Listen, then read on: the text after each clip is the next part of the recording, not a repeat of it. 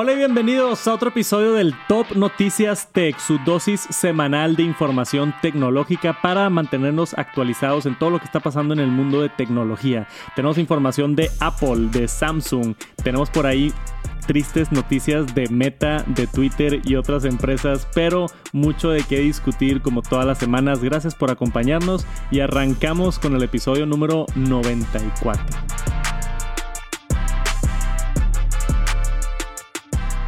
Apple por fin lo hace. Así es, eh, tenemos acá un reporte extenso por Joe de parte de Mac Rumors que nos señala el futuro de dispositivos de Apple que van a venir con USB tipo C. Sea por presión gubernamental, sea por facilidad a sus usuarios, sea por N mil factores, Apple por fin lo hace. Tenemos aquí el reporte ya de, información que hemos estado viendo. ¿Te acuerdas hace un par de meses que vimos que el iPhone 15 iba a tener supuestamente USB tipo C? Creo que Kuo Ming Chi fue el que filtró esa información y, y también eso coincidió con la nota de que en Europa Apple iba a estar forzado a poner USB tipo C para finales del 2024, si no me equivoco. Entonces si ahorita estamos en el 2022 y va a salir el iPhone 14, 2023 va a salir el iPhone 15 y supuestamente Apple ya va a estar preparado para estas nuevas leyes. Nadie sabe si lo hicieron por las leyes o por otras razones, pero USB-C en el iPhone. Hasta se ve raro, ¿no? Aquí en la foto del render. Sí, como que no te lo crees, ¿no? Sí, está muy, está muy raro, güey. La neta, yo sí estoy bien emocionado. Y mucha gente, no me importa cargar un cable más. Tengo un cable de, un cable de Lightning en mi, en mi carro, en mi mochila siempre. O sea, ya tengo tantos años usando, 10 años usando cables de Lightning, que para mí no es cuestión de, ay, qué flojera cargar otro cable. Para mí ya es cuestión de que quiero más velocidad en el puerto. Sí. Porque, bueno, al menos igual es un problema muy específico de ser un youtuber, pero yo grabo videos en el iPhone 4K, 60 cuadros, todo, y los queremos pasar para editar. AirDrop se tarda mucho, a veces AirDrop le da flojera y nada más no jala. AirDrop funciona excelente 8 de 10 veces. Sí. pero, esas dos veces que no funciona es como que, mmm, nada más no aparece. Sí, de hecho es más rápido que, que el cable. AirDrop es más rápido que el cable. Sí. eso está impresionante. O sea, está tan atrás la velocidad del cable de Lightning. Eh, USB-C, yo esperaría que nos otorgue más velocidad para poder pasar datos. Lo importante aquí es que este, esta nueva información nos da todo el reporte de todos los productos que vienen, no solamente el iPhone 15 que supuestamente viene con USB tipo C. La otra cosa que va a cambiar a USB-C es el único iPad que aún no tiene USB tipo C. El iPad Pro 12.9, iPad Pro 11, el iPad Air 4 y 5, hasta el nuevo iPad mini 6. Todos tienen USB tipo C. El único que no tiene es el iPad de entrada que ahorita está en la novena generación. Pronto en septiembre se espera que veamos la nueva generación de este iPad, la décima generación, y pudiera ser que tenga con USB tipo C, según los rumores de Mark Gurman y Felipe Esposito. este, ¿Qué opinas de tener acá USB-C en todos los iPads? Pues ya, o sea, ya como tú dices, o sea, no es tanto el problema de cargar un cable, porque no es tanto problema, pero sí, pues ya estandarizarlo, o sea, ya tenerlo en todos lados, no, no, digo, también los accesorios tenían que actualizarse porque muchos de que tienes, no sé, el accesorio de, la cámara, de la memoria USB, la memoria SD y todo eso, entonces, pues tienes que cambiar también un poquito ahí tus, pues, tus cables y todo. conectar un SSD es una experiencia muy agradable en el iPad. Sí. Yo lo he usado en el iPad, en el iPad Air y está genial. Conectar directamente, bajar unas fotos como si fuera un, un USB. Sí y ya no tienes problemas, no necesitas adaptadores ni nada. Este, el tercer producto es los AirPods. Uf, los AirPods cambiando a USB tipo C. Ahorita todos los AirPods se conectan con Lightning. Actualmente no tenemos ni un AirPod que tiene USB tipo C. Pero se supone, según Kuo Ming Chi también, que este año vamos a ver la nueva generación de AirPods Pro 2 y pudiera ser la primera generación que tiene USB tipo C. Él dice que está todavía así como que 50-50 en su reporte, que no está seguro si sí van a venir, pero si no es en estos AirPods, es en los siguientes 100%. Que ya Apple también va a cambiar sus accesorios. Aquí a mí ya dando acá mi opinión personal, aquí es donde a mí me estorba un poquito. En el iPhone como que ya tenemos 10 años y no sé, pero los AirPods Pro salieron hace dos años. Sí. Este, y, y cambiarles el cargador así bruscamente, no sé, está un poquito... Pues Digo, qué bueno, a mí me, yo, yo encantado de que tenga USB tipo C, pero hablando del consumidor normal, alguien que tiene unos AirPods, vamos a decir originales, los compró en el 2016, 2017, los carga con su cable que vienen en la caja y luego se compra unos AirPods nuevos y es otro cable y su cable viejo ya no sirve. Pues digo, la, la ventaja dentro de lo que cabe es que tal vez la mayoría de los que tengan AirPods, la mayoría, pues usan iPhone. Entonces va a traer como que el... es sí, el mismo conector. Ajá, sí. digo, obviamente si compras el nuevo iPhone, ¿verdad? Sí. Pero pues también mínimo esperemos que sigan trayendo el cablecito ahí. O sea, si cambian de, de, de AirPods, pues bueno, que traiga el cablecito. Y se- se- fíjate que a mí se me hizo más problemático el, el tema de los... O sea, al revés, del cuadrito de carga de USB A a C.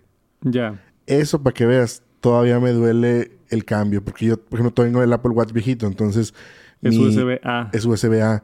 Entonces, quiero comprarme un uno de los nuevos que tiene dos USB-Cs, pero mi cargador es del viejito, entonces no. O sea, pues no. no se puede. Entonces digo, ¿para qué lo compro ahorita? Si me quiero después comprar el Apple Watch, entonces. Bueno, Entiendo tu sufrimiento, Jera. eso es lo que más me duele ahorita. Todavía el Lightning, o sea, pues bueno. Pero el USB-C ahí sí, ay, qué hueva. problemas de nerdos, algunos Sí, sí, sí, dirían. exactamente. este, y la que me sorprendió a mí en este reporte más que nada, también Kubo Minchi dice que el accesorio de MagSafe Battery Pack va a cambiar a USB tipo C, porque ahorita tiene el, el Lightning, perdón. Entonces Sí. eso también está bien interesante que... Porque dudo que saquen así como que, ah, es lo mismo, pero nada más le cambiamos el puerto. Como que tiene que ser la segunda versión o, Sí. o, o más capacidad o... eh, está raro que Apple saque exactamente el mismo producto nada más con otro puerto. O sea, cuando saquen los nuevos AirPods, va a ser de que, oye, aquí están los nuevos AirPods, tienen mejor calidad, tienen nuevas funciones de salud, tienen mejoras en, en no sé, ruido, lo que tú quieras. Y aparte tiene la mejora de USB tipo C, qué padre. Pero en el MagSafe Battery Pack, ¿qué, qué, qué le van a hacer? O sea, nada más... Igual es de esas situaciones que sí lo ha hecho Apple sordeado, donde nada más se actualiza la página web Sí. y de la nada ahora es, tiene USB-C.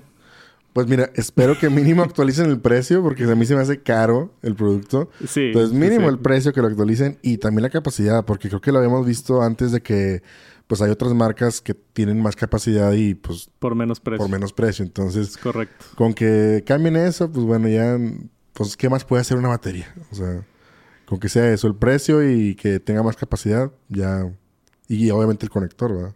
Con eso tu corazoncito nerdo estaría Sí, contento. Estaría contento. Estaría- lo compraría, porque no lo he comprado, porque pues no, no le veo utilidad Eh, todavía. Es de esos productos, yo no lo recomiendo. No, no le recomiendo a nadie que compre el MagSafe Battery Pack. Está demasiado caro y te da... En, el- en mi iPhone Pro Max ni siquiera me da una carga completa. Sí, sí. Me da de que un 70%. Sí, o sea, no Este, sirve.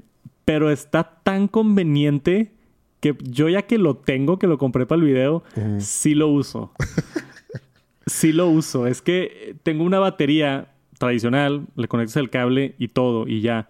Y es mucho más barato y se carga más rápido y es más poder y es mucho más sencillo. Pero el MagSafe Battery Pack, por ejemplo, cuando me voy de viaje, este, y no sé, salgo sin mochila, echar ese cuadrito así en mi bolsa nada más, sin ningún cable, sin nada, y Sí. nada más pegarlo en la parte de atrás.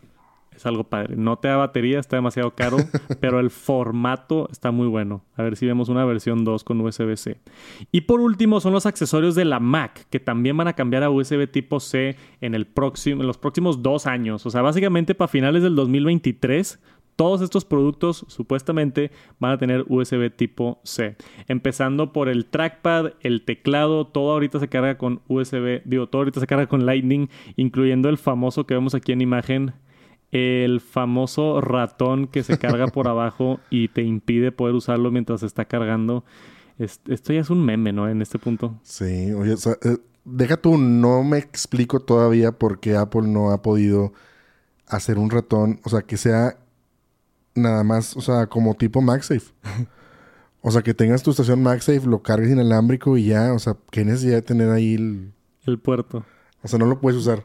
Sí, o sea, no. no lo puedes usar. O sea, todavía el teclado, pues en lo en enchufas. su defensa, yo lo usé un rato, se carga bien rápido, lo conectas 10 Sí, minutos sí. y ya. Pero sí, o sea, da risa. Este tipo de fotos da risa. Yo no entiendo por qué no lo ponen por al lado, donde tienes ahí el dedo gordo. Sí, sí. sí aquí O sea, hay espacio ahí para ponerlo y, y ya. Pero bueno, ahí ya rompería el diseño. Porque van a decir, oye, Ya no está de este lado. simétrico. Ajá, pero de este lado no. Sí, igual y lo hacen por diseño, para que esté simétrico. Sí, sí. No sé, es de esos misterios grandes donde, donde Apple y ha hecho esas decisiones controversiales porque notoriamente a nosotros, las personas que les gusta la tecnología, somos muy enfocados en función sobre forma. Sí.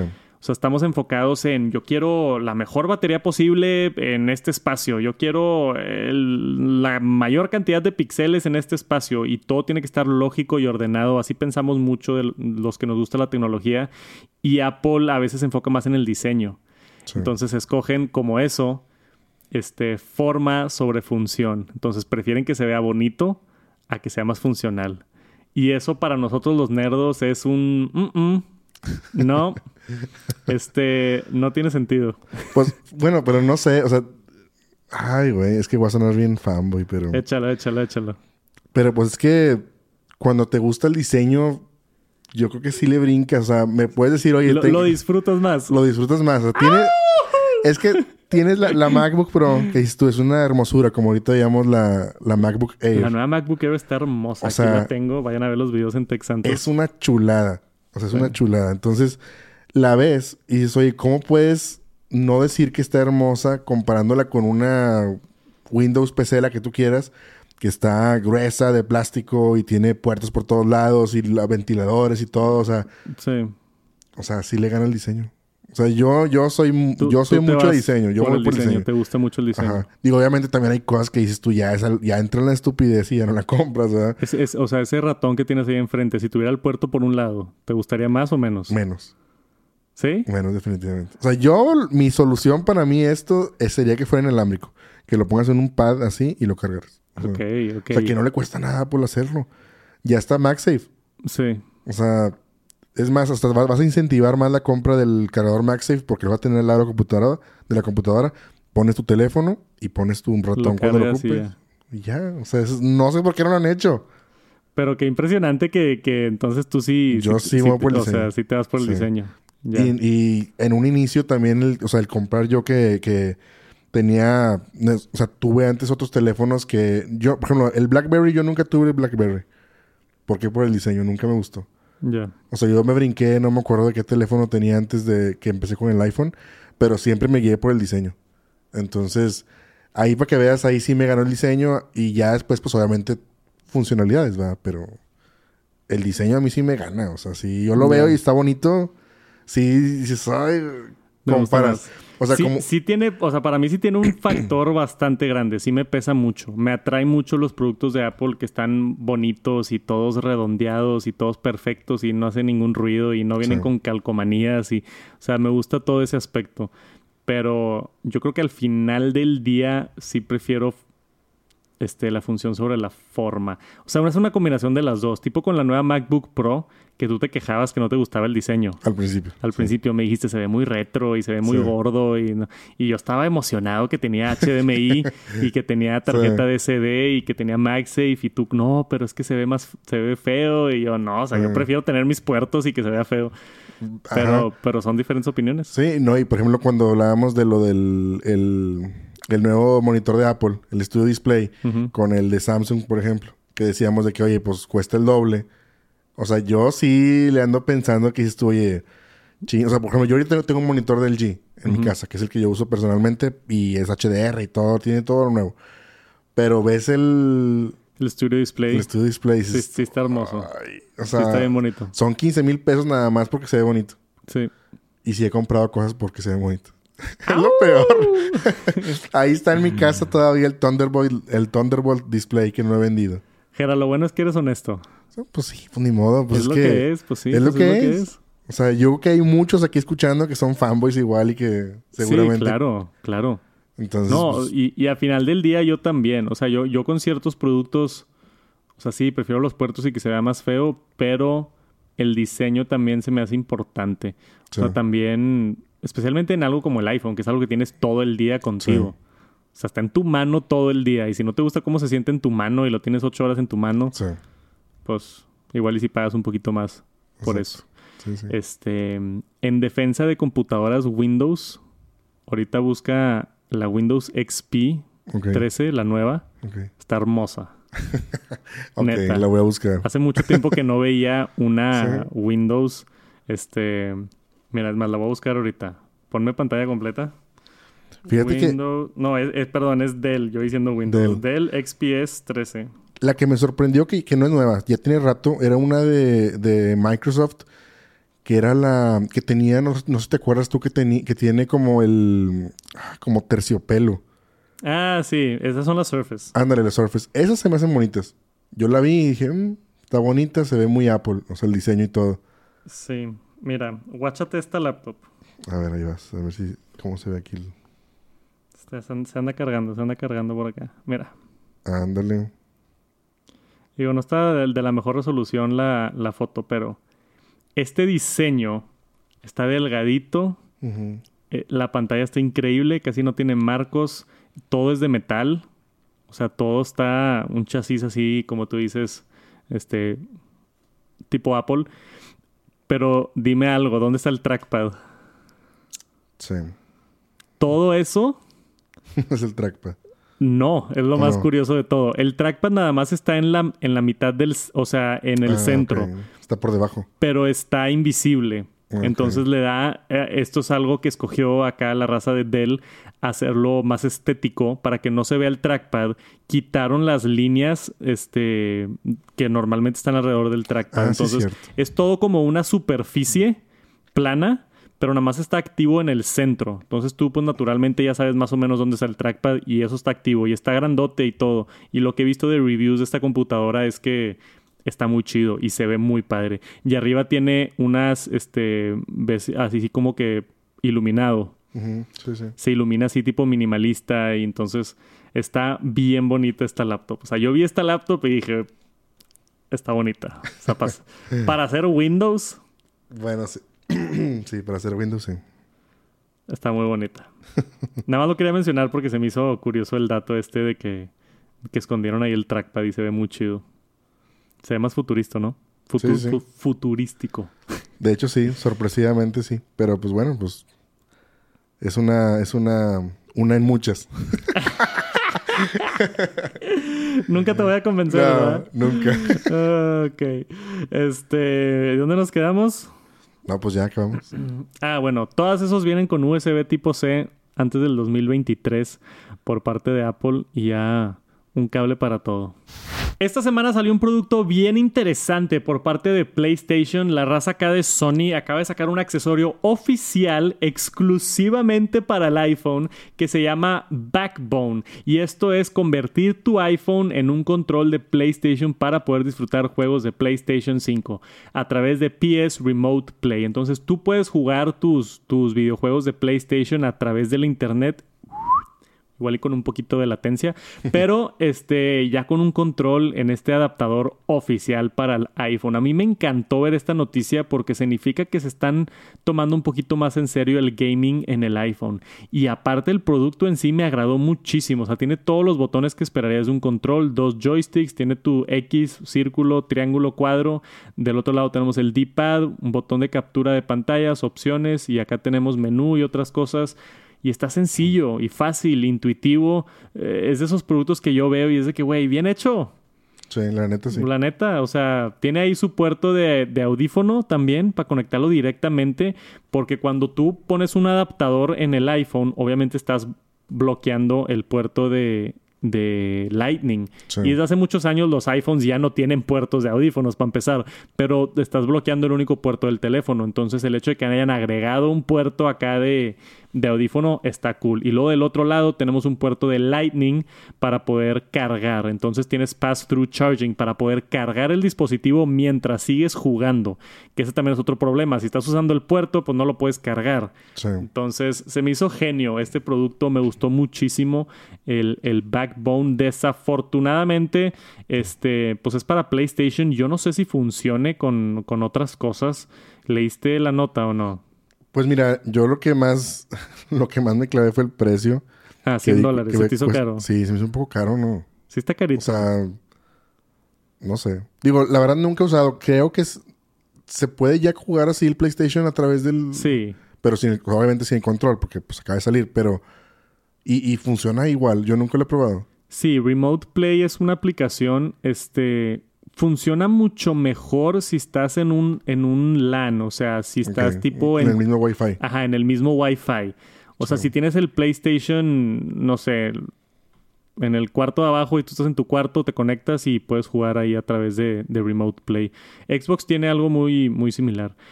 Este, lo que estoy leyendo aquí abajo es que dice que el control es compatible con todos los iPhones y viene un adaptador especial para 13 Pro y 13 eh, Pro Max. Los usuarios simplemente ponen el teléfono y ya pueden empezar a jugar juegos de PlayStation. Ahí dice también or games from the App Store, Apple Arcade, Xbox, Remote Play and more. O sea, sí puedes usar el control para otras cosas. Eso, es, buena noticia, no, es no es nada más para PlayStation. a mí lo que me gustó muchísimo fue el diseño. O sea, se me hizo bien padre para la gente que juega videojuegos en su iPhone. Esto se me hace muy práctico, muy sensato. 100 dólares, pues sí está un poquito caro. Igual me hubiera gustado verlo en 60. Sí, 60, 70 todavía. 60, 70 te la compro así que... Pues lo que cuesta un... ¿Cuánto cuesta un control de PlayStation? Híjole, creo que 70. 70, ¿no? Creo que sí. Si hubiera tenido ese precio, o sea, lo que cuesta un control de PlayStation, este, creo que hubiera estado mejor. 100 dólares está un poquito alto, pero, pero no sé, si juegas mucho en el teléfono puede valer la pena. Sí, definitivamente creo que sí. O sea, vale la pena también porque creo que es de los pocos que hay, o sea, accesorios compatibles, pues como debe ser con, con el iPhone, o sea, para gaming. Creo que había otro de Razer o Razer. Este, creo que lo había visto por aquí en una nota. Y, y, está este de Sony. Entonces, definitivamente, pues, es esto o comprar uno chino, ¿no? Entonces, pues hay, mercado. Ajá. Creo que hay mercado y pues definitivamente pues es una... Si juegas mucho en el celular es una buena compra, creo yo. Y ahorita si compras el Backbone One de PlayStation, este, te regalan un mes gratis de Apple Arcade. Entonces, eso se me hace también interesante porque en algún momento Sony tuvo que hablar directamente con Apple. O sea, hubo una conversación ahí de que Apple diciendo, estoy inventando, ¿verdad? Pero Apple diciendo, queremos empujar los videojuegos, este, ah, estamos haciendo un accesorio, colaboramos, regalamos Apple Arcade con el control, chido. O sea, me interesa ahí mucho el tema de que Apple últimamente yo lo he visto bien interesado en videojuegos. Sí. Y, y es un ejemplo de eso. Si les interesa, esto, investiguenlo. No sé cuándo venga a México. Este, pero pues ya está por allá en Estados Unidos o esperemos pronto por acá en Latinoamérica también. Notición esta semana en tecnología. Hace como un mes hice mi reseña del MetaQuest 2. Lo llamé la mejor solución de realidad virtual porque está impresionante ese dispositivo. Y más que nada, a mí me impactaba que costaba 300 dólares. Yo, ¿cómo hay tanta tecnología aquí por 300 dólares? O sea, a, mí se me hacía impresionante. Y creo que a Meta también se le hacía un poquito barato el precio. Le diste una idea, ¿no? Le subieron 100 dólares al precio casi dos años después de su lanzamiento. Esto es algo que yo nunca había visto en tecnología. Sí, está muy raro. O sea, un año y medio sacas un producto cuesta 300 dólares. Y un año, un año y medio después dices, hey, ahora va a costar 400 dólares. No, y aparte... Está bien bañado. Se me hace mucho el incremento. O sea, por un producto que no es reciente, oye, es una tercera, la tercera parte.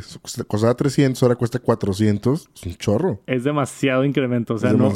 O, sea, imagínate si...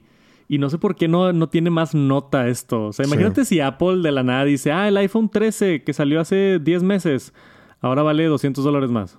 Sí. O sea, si cualquier otra, si Google, si Samsung, siento si cualquier otra empresa hace esto, se los comerían vivos. Y por alguna razón, esto, ah, fue una nota así chiquita. en el mundo de tecnología, a mí se me hizo impresionante. Impresionante que puedan subir el precio así nada más por nada más.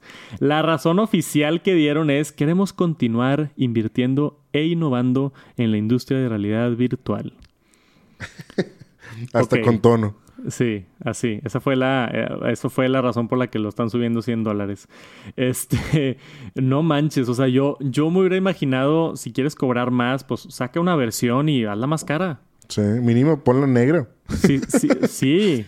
Fíjate que sí. O sea, eh, allá en China, dile a los, al- a los que les estás pagando nada por, ah, por ensamblarlos allá en China. Sí. Diles que los pinten de negros y, y llámale el Black Edition y cobra 400 dólares. Sí, fácil. Hubiera tenido mucho más sentido. Sí, sí, definitivo. O saca el MetaQuest 3 con nuevo procesador y pantalla y lo que quieras y cobra 500 dólares si quieres porque tiene mucha tecnología nueva. También te la compro. Pero el mismo producto, exactamente lo mismo. O sea, tienen las cajas ahí en las bodegas sentadas Le van a quitar el precio y le van a poner... y nada más dijeron, eh, ahora vale 25% más. Sí, está cañón. Está bien loco. Yo nunca había visto algo así. Aún así, y no puedo creer que estoy diciendo esto, este está increíble. El MetaQuest 2 está muy chido, güey. O sea, realidad virtual, yo no me había convencido hasta que ya tuve esto en las manos y jugué con él. Si no han visto mi video de YouTube allá en Texantos, busquen ahí este MetaQuest 2 Texantos. Casi 20 minutos de yo usando y probando y explicando cómo funciona esto. Está impresionante esto de realidad virtual. 400, en 300 dólares yo decía, cómpralo ya. ¿no? Y de hecho mucha gente vi comentarios, me llegaron por ahí en Twitter e Instagram de que Santos, compré el MetaQuest por tu reseña y va a subir de precio ahorita en agosto, entonces gracias, ¿no? Sí. Depende de cuándo estén escuchando esto, puede que todavía lo consigan en 300 dólares. Si lo pueden conseguir en 300 dólares y les interesa realidad virtual, yo sí se lo recomendaría. Este, 400 dólares, no sé, yo creo que por 400 dólares ya me espero la versión nueva que seguramente Sí. sale el siguiente año. Sí, exacto. Yo haré lo mismo. O sea, si no... Si no tiene nada nuevo, pues no. no, no yo creo que no vale la pena aún. Sí, así es. Tristes noticias por parte de Meta, como si no tuvieran suficientes problemas, andan haciendo acá decisiones poquito extrañas. Y ahora sí es oficial, ya no tenemos partes de Intel dentro de las computadoras de Apple. Cambiaron en el 2020 famosamente los procesadores de Intel por los mismos procesadores de Apple, el M1 que hizo una ola grandísima en la industria de tecnología, pero aún así, secretamente Apple le seguía comprando partes a Intel para el controlador de los puertos de Thunderbolt. Exactamente te voy a decir qué componente es porque no soy muy técnico en cuanto a hardware. Intel Made Component eh, eh, responsible for controlling USB and Thunderbolt ports. Este, básicamente un pequeño procesador que se encarga de administrar la tarea de los puertos. Estaba en la MacBook Air M1. Ahora con la MacBook Air M2, Apple hizo su propio controlador y ya no puso los de Intel. Entonces ahora sí fue tipo la última. Ya no hay nada de Intel dentro de una computadora de Apple. Que está bien impresionante cómo Apple logró hacer todo esto y poder transicionar y poder traérselo todo in-house, que como sabemos le ha resultado. Pudo haber sido un desastre esto. Si Apple hubiera sacado el M1 y no le hubiera ido bien o, hubieran explotado o, o hubiera, o sea, pudo haber sido, fue mucho riesgo. Pero salió el M1 y no nada más era igual que Intel, era mucho mejor. Más eficiente, más batería, más procesador, más todo. Entonces fue un exitazo y ahora sí ya tenemos la nota de que oficialmente se despiden. ¿Te, te da un poquito de lástima Intel o, no? Pues no, digo, me da gusto que ya... Que Apple como tal haga su- sus propios componentes. O sea que... Digo, como veíamos, pues para qué seguir ahí compartiendo ahí con Intel. Pues ya mejor que sea 100% Apple. O sea... Que obviamente hay a lo mejor... No sé, cualquier otra cosa que pueda haber ahí que... No sé, ¿a poco el modem todo ya va a ser 100% o es 100% de, de Apple? Sí. Se- Y, y, ahora, esto es obviamente un reporte que hizo iFixit que encontró que la pieza cambió de la MacBook Air M1 a la MacBook Air M2. Yo no soy experto en hardware, no soy experto en microprocesadores ni nada. Yo no sé si tal vez por ahí hay algún, algún componente de Intel, ¿verdad? Porque también ya sabemos que esto les gusta exagerar un poquito con sus notas de eh, esto es lo último de... Sí. Y no sabemos, pero está interesante la nota que Apple sigue cambiando partes y quitándolas para poner sus, sus mismas. Hace poquito vimos que Apple fracasó porque el modem de los iPhones de 5G se lo compran a Qualcomm. Apple para todos los iPhones, el iPhone que tienen en su bolsa ahorita, ellos compran el procesador, el modem que se conecta a 5G, se lo compran a Qualcomm y lo ponen adentro del iPhone.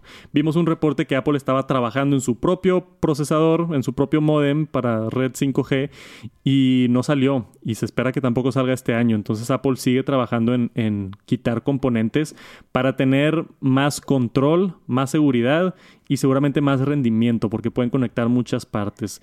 Em, es, la eterna batalla de, de accesibilidad y seguridad, ¿no? Porque también hay gente que se queja y dice, no, pero si Apple tiene todo cerrado y ellos hacen todo, no es bueno para el consumidor. Y luego hay gente que dice, no, pero pues es mejor que cierren todo porque es más seguro y más rápido y es ese eterno debate. Pero em, por ahorita, que en paz descanse Intel. Que creo que viene de regreso, ¿eh? ¿En qué? Vi un reporte también que ya están desarrollando procesadores ARM. Ya. Entonces, Intel no los descarten porque pueden llegar a sorprender en unos años. Esta semana tenemos un evento importante de Samsung. Agosto 10 tenemos el lanzamiento de la nueva generación de dispositivos plegables por parte de Samsung. Y Samsung dice, ellos directamente, que ya es el tiempo de que los foldables sean mainstream. Y ya no es así de que, hey, nada más el que está súper interesado, ya es todos, ¿no? Gerard, te quiero preguntar, güey. sé que me vas a decir que no porque es Android, pero ¿a poco no te interesa esto? Sí, sí, ¿no? Digo, sí, sí me interesa. La otra vez veíamos ahí uno que tenías plegable. Digo, no era, no era Samsung, pero el de Oppo. el, Oppo Find N está muy bueno. Me, gustó, está padre. O sea, sí me interesa la tecnología de cómo pueda jalar así. Digo, como tú dices, pues no me gusta que sea Android. O sea, me gusta el sistema operativo Apple y me llama la atención cómo lo van a adaptar al, al, formato foldable. Pero, pero sí, me gustaría probar un día un teléfono así. El presidente de Samsung Mobile, este Ro, él nos asegura que ya es mainstream, que ya se vendieron 10 millones de teléfonos plegables en el 2021 y que este número nada más ha estado aumentando. Y Samsung está ya en su cuarta generación. Órale. O sea, se nos olvida que sí ya van tres años de que van sacando, ¿no? Y el Fold 1, que hizo muchísimas notas, salió y tenía muchos problemas, ¿te acuerdas? Sí, sí, me acuerdo. El Fold 1 se le metía la tierra abajo de la pantalla y dejaba de funcionar y a, una persona este, la batería le explotó. Y, o sea, todo un tema con el Fold 1, la neta yo sí lo consideraría un fracaso, pero Samsung tiene que pasar por esos para poder iterar y mejorar. El Samsung 2 mejoró muchísimo, ya no tenía esos problemas de durabilidad. Y luego el Fold 3 creció la pantalla, creo que le agregaron este, mucho más calidad a las cámaras y demás y, y, está muy chido. Vamos a ver qué anuncian ahorita con el Fold 4, me interesa ver qué tecnologías van a tener nuevas. Y ya puedo decir oficialmente yo voy a estar en Nueva York.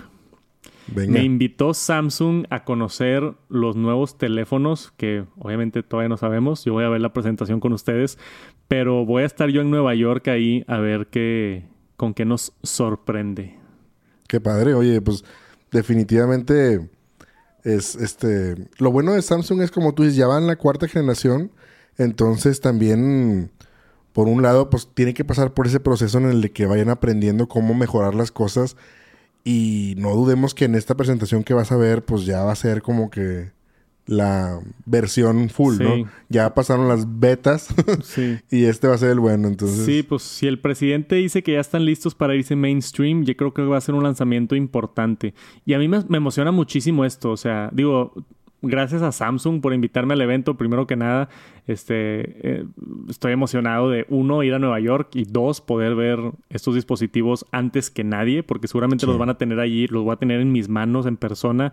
Probablemente esta semana van a ver un video por allá en Texantos de yo utilizando estos nuevos dispositivos y me emociona muchísimo. O sea, para mí tener lo último en tecnología en mis manos es la razón por la que empecé Texantos. O sea, me encanta probar dispositivos nuevos cosas que digo, no, no manches que esto existe, ¿no? Que esto está en la vida real. Estoy bien emocionado por ver esta iteración nueva de, de Samsung. Y yo sí creo que el mercado, la tendencia va hacia allá. O sea, para cuando veamos el Fold 6 o 7, Apple va a sacar su primer foldable y va a hacer mucho ruido porque es Apple.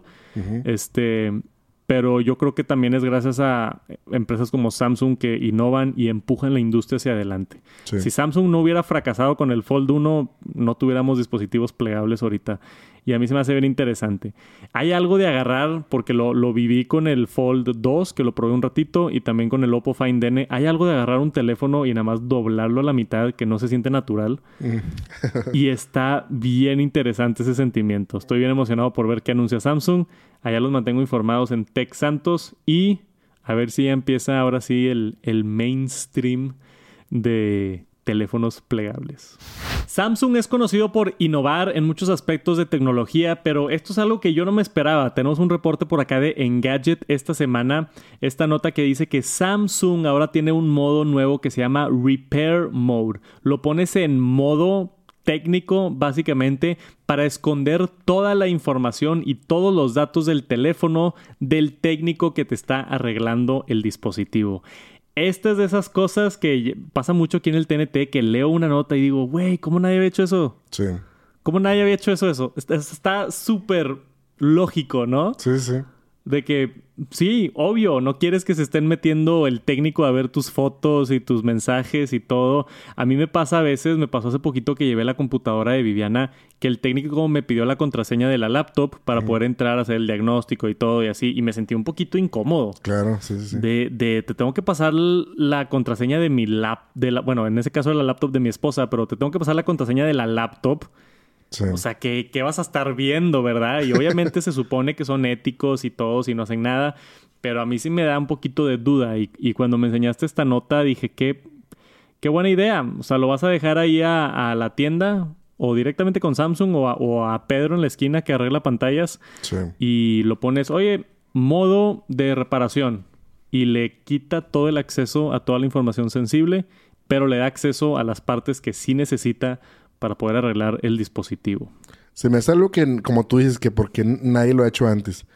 Porque, digo, pues ya tenemos tiempo con dispositivos que pues, se dañan y todo, entonces, no sé, o sea, es bien lógico que el teléfono simplemente, o sea, ¿qué tanto traemos en el teléfono? Todavía en el laptop a lo mejor, pues, no sé, haces backup de ciertas cosas, borras, pero en el teléfono tienes contactos, tienes WhatsApps, tienes todas las notas, que muchos en las notas ponemos contraseñas de cosas. Sí, tienes tarjetas de crédito, tienes aplicaciones de banco y... Sí, sí está... No, no sé por qué alguien no lo hizo. O sea, bueno, pues ahorita ya lo hizo Samsung, pero pues ya, qué bueno, o sea, que lo implementen más. Y, creo que esto es más para, para tiendas donde tú lo llevas que no es lo oficial. Sí, sí. O sea, obviamente, no sé, si tienes un iPhone y lo llevas a una Apple Store, pues esperarías la integridad de los empleados de Apple que no van a estar checando tus archivos ni nada, ¿verdad? Este, pero si lo llevas a, a la esquina, a que te, ¿quién dije ahorita? Pepe o Pedro, a que te lo arregle.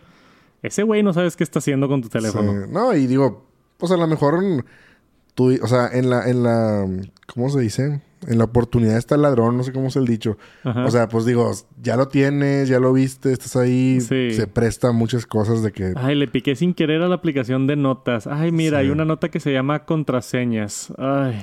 y le picas y, ay, está ahí la contraseña de Banorte. Sí. Ay, güey. Sí, no, digo, siento que sea quien sea, inclusive, o sea, puede ser, oye, hasta no sé, hasta un préstamo de un amigo, oye, se me rompió la pantalla a mí, oye, préstame tu, teléfono, ¿no? Oye, pues me vas a prestar dos días. Pues no quieres toda la información. todas tus cosas, o sea, hasta pues se puede tener otras, otras funciones, ¿no? Quién sabe, no, no sé a, a qué grado esté limitado. O sea, por aquí dice que nada más es, eh, esconde información sensible pero todavía funcionan todas las aplicaciones que están preinstaladas. Solamente las aplicaciones preinstaladas. O sea, también te esconde, si bajaste Instagram de la App Store, no sale Instagram. Ándale, está chido. Solo aplicaciones preinstaladas. Entonces igual y sí, si se lo prestas a un amigo y nada más jala el teléfono y, Chrome y, y, ya, o sea, no... Sí. Se me hace bien interesante. Este, bien por Samsung por innovar y hacer esto. Espero otras empresas repliquen esto también. El dar cierto acceso a técnicos, pero esconder otra información. Genio. Hemos visto la guerra últimamente de video en formato corto. Esta revolución que empezó Vine hace muchos años, la empezó muy temprano y se murió. Y después resurgió con Musically si no saben qué es Musically, es lo que se llamaba TikTok antes de que se llamaba TikTok. y después TikTok tomó el mundo en sus manos y todas las empresas entonces se han estado tratando de copiar. Instagram con Reels, YouTube con YouTube Shorts, hasta Twitter ahí de repente intentó algo con los fleets y que sí. que no, y ya se rajaron. Pero todos quieren un pedazo del pastel de entretenimiento de video corto y YouTube no es la excepción. Han estado empujando muchísimo los YouTube Shorts, pero de una manera de la cual a mí no me gustaba. Esto, esta función nueva que acaba de sacar YouTube, me agrada muchísimo. Y tenemos aquí el reporte directamente de Engadget. YouTube acaba de introducir una una herramienta nueva para hacer un short directamente de un video.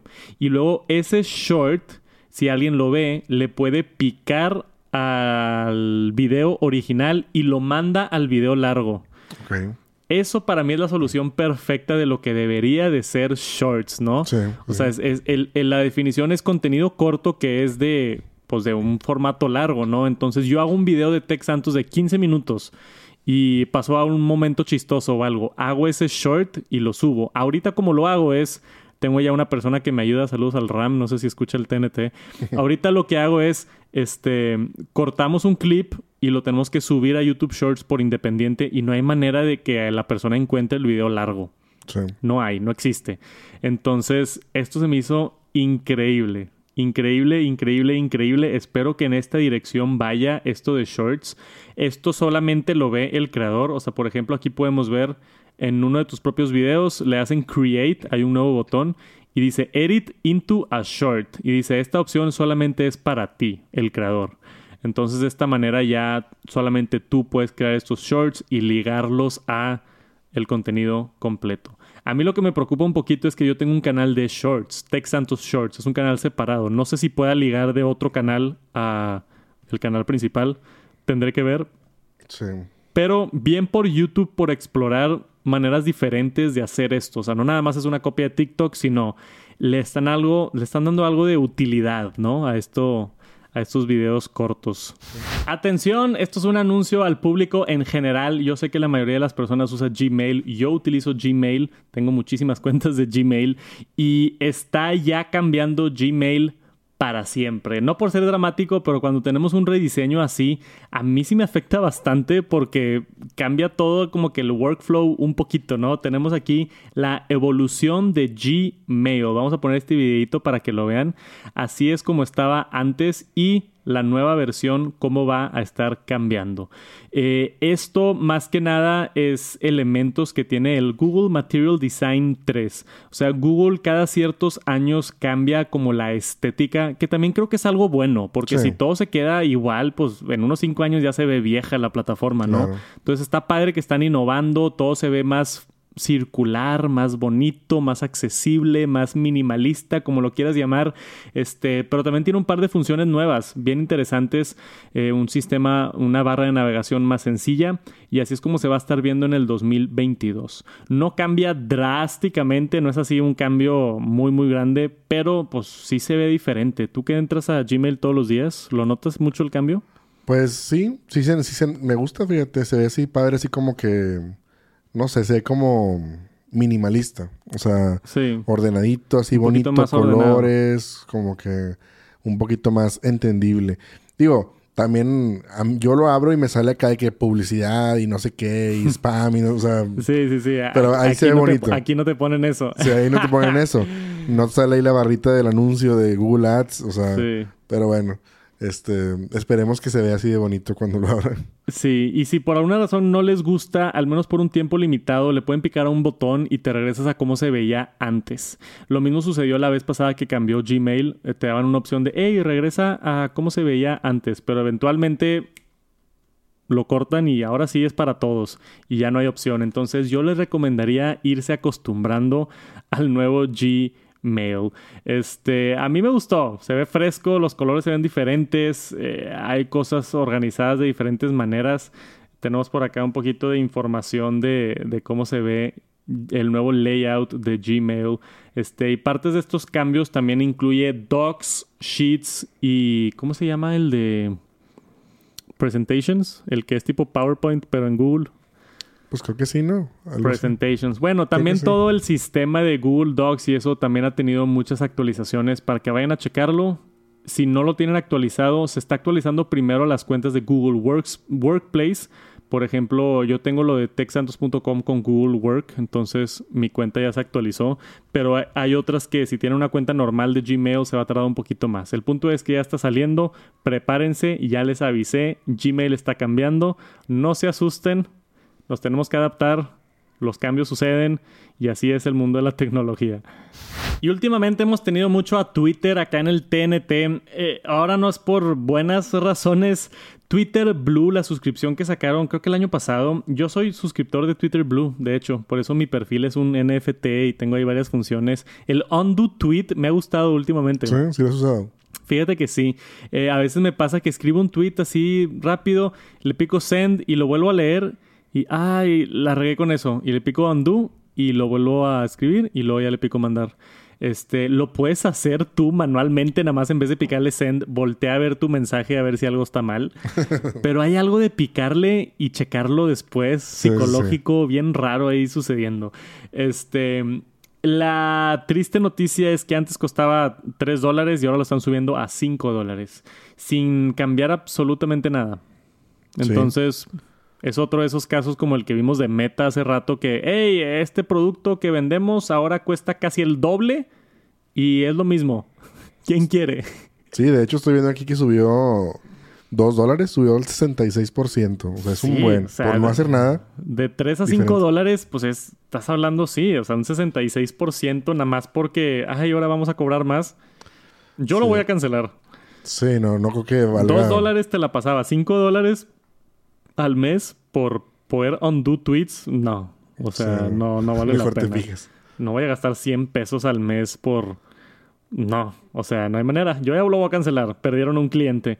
este, ni modo. O sea, no sé qué más decir. No me gustó esta decisión en lo absoluto por parte de Twitter. No hay. Si ofrecieran más cosas, si hubieran dicho de, hey, agregamos esta función o ahora puedes hacer esto, no sé, algo más no, entonces no, no estoy de acuerdo. Estoy enfadado, Gerard. Órale, oye, eso es nueva, eso es nueva, porque nunca te había visto tan molesto por un incremento de precio. Pero la verdad es que sí, o sea, no está aportando nada. Y tampoco veo que puedan aportar. O sea, ¿qué le puedes agregar a Twitter que digas, vale la pena dos dólares más?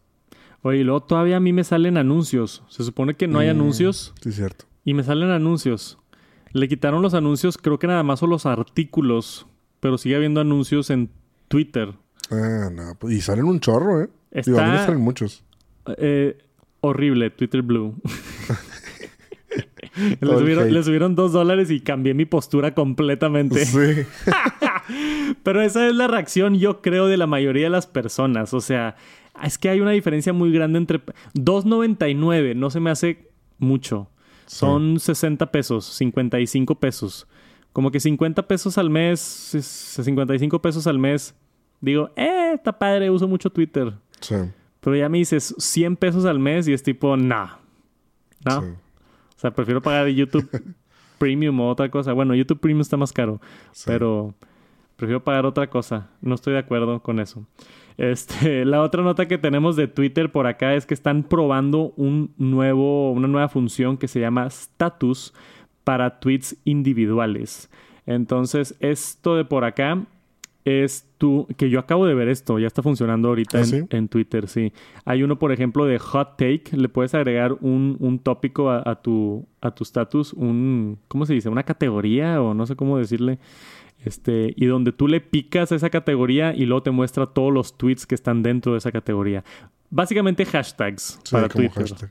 Es, es como un hashtag, pero que todos utilizan los mismos y creo que están curados por Twitter. O sea, tú no puedes crear uno nuevo, sino tú puedes, ah, están estos, ok, picture of the day. Entonces tú entras y le pones tu tag de picture of the day y se pone ahí con todos. Eh, se me hace Sí. padre. Creo que está chido. Este, pero estoy decepcionado que le subieron el precio. Y es gratis esa función. Sí, no, y últimamente he estado gastando mucho tiempo en Twitter. Se me hace que necesito un break de, de tuitear y de... Es la aplicación que más me gasta tiempo. Sí. Si, si me, si, me, si me pongo honesto ahorita por unos minutos. Yo casi no uso Instagram. No me meto a Instagram. Me meto a Instagram para subir cosas de Tech Santos. Es, es raro que esté así como que navegando Instagram. Pero Twitter me la paso fácil unas dos horas al día. Me despierto y veo Twitter media hora. Noticias y todo. En la comida me, me pongo a ver Twitter, fácil otra media hora. En la noche me echo una hora. O sea, yo creo que estoy en Twitter unas dos. Pues puedo checar, ¿no? En el iPhone, Sí. Screen Time. Lo De hecho, haremos sí. en. No sé dónde está mi iPhone. este. No sé dónde está mi iPhone, pero voy a checar el dato y lo voy a tuitear para que vayan por allá a Twitter a checarlo. Este, fácil estoy unas dos, tres horas al día en Twitter y, y no está sano. Sí, no. Y siempre nos gusta acabar el TNT con una nota un poquito extraña, diferente. Eh, tenemos al Manchester City acá en el Top Noticias Tech, un equipo de soccer muy popular allá en Europa, porque acaban de colaborar con Cisco, una empresa muy conocida de tecnología, para hacer una bufanda inteligente para que los fanáticos utilicen en el estadio y que puedan detectar el ánimo de los fans. Suena estúpido mientras lo digo. Suena bien loco. Eh, eh, Esta bufanda tiene sensores de temperatura, sensores para checar tu corazón, sensores, este, un acelerómetro, ¿se dice acelerómetro? Sí, sí. Sí. Y varios otros sensores para detectar el estado de ánimo de un fan. Y después, con esa información, no han dicho qué es lo que van a hacer. Nada más que capturan esta información. Entonces, hay un gol y pasa algo bien emocionante. Y seguramente se sube el corazón y, y- y diferentes cosas empiezan a suceder. Y están capturando toda esta información. No sé para qué. ¿Para qué crees que sea esto? Pues mm, ahorita estaba pensando y dije, como para qué puede servir. La neta no, no se me ocurre nada más que algo que sea malo. O sea, que digas de que, oye, la gente tiene ya media hora y no está pasando nada y no están sudando, no están... no, Ay, no se les aceleró el corazón. Déjame... Qué Oye, peligro. pítala ahí, árbitro. Qué peligro. Una roja. Una roja. Sí. Una Mar- amarilla. marca un penal para emocionar a la raza. Eso está peligroso, güey. O sea, No de- había pensado en eso, sí está ¿para, qué, peligroso. ¿para qué quieres medir al público? De que, ah, oye, están aburriendo, méchate un, golito, un golecito. Según aquí es, este, esto nos da una oportunidad para ser más inclusivos y aprender más de nuestros fanáticos y del deporte en nuestras vidas. No, suena... Y esto va a traer a los fans más cerca al juego que nunca. Mm, Uh, sí suena medio raro, güey. sí, demasiado. Digo, yo no soy fan de, de fútbol ni nada, ni, ni- de ningún equipo en particular. Sí. Pero sí me suena que se pueden usar para cosas malas. M- mal, sí. Mal, o sea, mal- mal uso. truquear más el juego. O sea, digo, si de por sí ya se habla de que ahí de repente truquean y quién va a ganar ahora y así, pues imagínate ahora sabi- Pues o sea, yo- midiendo al público. Yo lo que pensé inmediatamente cuando vi esto lo, lo asocié con redes sociales. Entonces, por ejemplo, en YouTube hay algo que se llama satisfacción del usuario. Entonces, si tú entraste a un video y te quedaste mucho tiempo en el video y luego le dejaste un like y luego te fuiste a otro video, tuviste una un ¿cómo se llama? Un comportamiento, comportamiento satisfactorio en la Sí. plataforma. Entonces estuviste emocionado y, y, este, participando con la plataforma. Entonces yo creo que es más o menos agarrar esa información en la vida real. De oh, queremos saber si, si estás emocionado en el juego, si estás aburrido, si este, te gusta o no, si estás disfrutando o no. Este, como tú dices, lo que vayan a hacer con esa información, quién sabe, güey, qué miedo. No quiero saber yo tampoco, pero es tecnología y es tecnología bien interesante. Una bufanda inteligente, yo nunca había escuchado de, de eso, pero vamos a ver qué sucede. Obviamente si pasa algo más importante sobre esta nota, los mantenemos al tanto. Por ahorita, si son fans del Manchester City y van al estadio, yo no sé si aceptaré una bufanda gratis. Porque no sé con qué este, estén haciendo con mi información, pero seguramente ahí te hacen firmar papel. No tengo idea cómo funcione, güey. Pero está interesante la nota. Si la quieren investigar más, esto fue directamente de Engadget. Si buscan por ahí Manchester City. Y eso es todo por esta semana del Top Noticias Tech. Espero hayan disfrutado o se hayan entretenido con su dosis semanal de información tecnológica. Muchísimas gracias por acompañarnos. Les mandamos un saludote, Jera y yo. Ahora sí dije Jera y yo. Mírame, estoy aprendiendo a hablar. Jera y yo de los estudios de Tech Santos. Nos vemos la próxima semana con más noticias de tecnología. Gracias por acompañarnos. Dejen sus likes, reseñas en Spotify, estrellas, lo que sea, nos ayuda muchísimo a el proyecto y gracias por todo el apoyo últimamente. Nos vemos pronto.